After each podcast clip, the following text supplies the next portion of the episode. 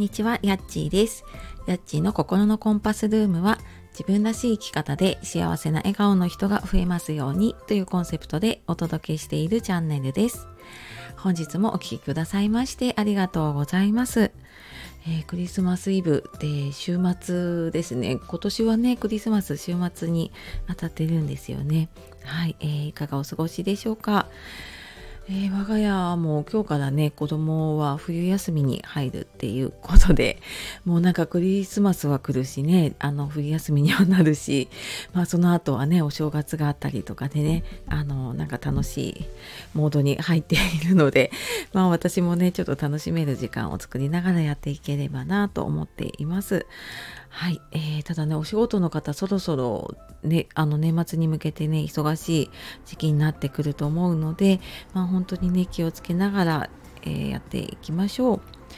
で、えー、今日はですねあの期間限定のねプレゼントの話で、えー、2022年になりたい自分になるためにの目標を立てるっていうお話をねしていこうと思います。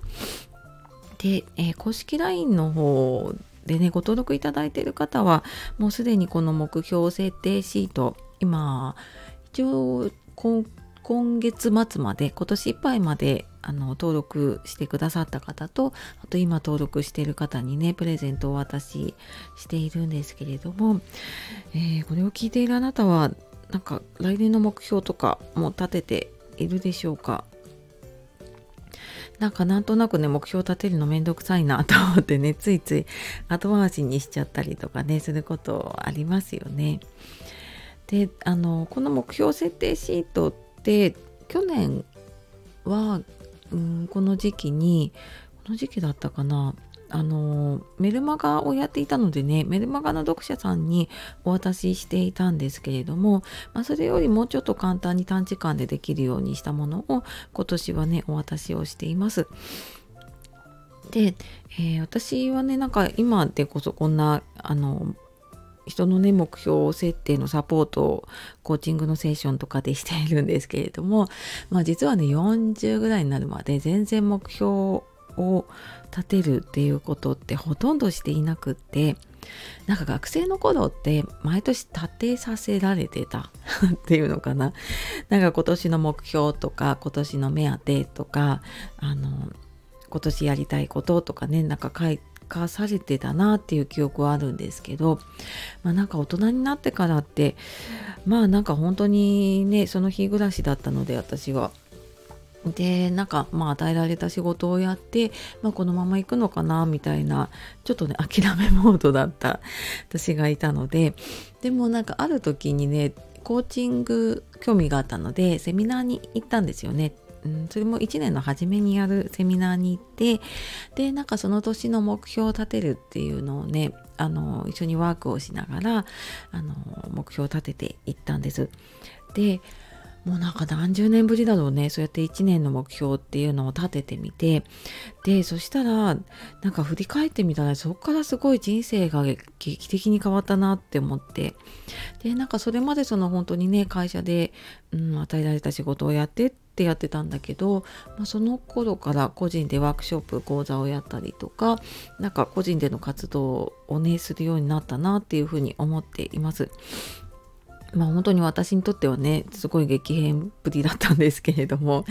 でなんか私も目標立ててもうん何て言うのその書くこと立てることに意味があるみたいな感じでねなんか別になんか変わるっていうことないんだろうなってその時まではね思ってたんだけどいやなんかそんなことないなってやっぱりこれは 立てていくと変わるんだってそこで気づきました。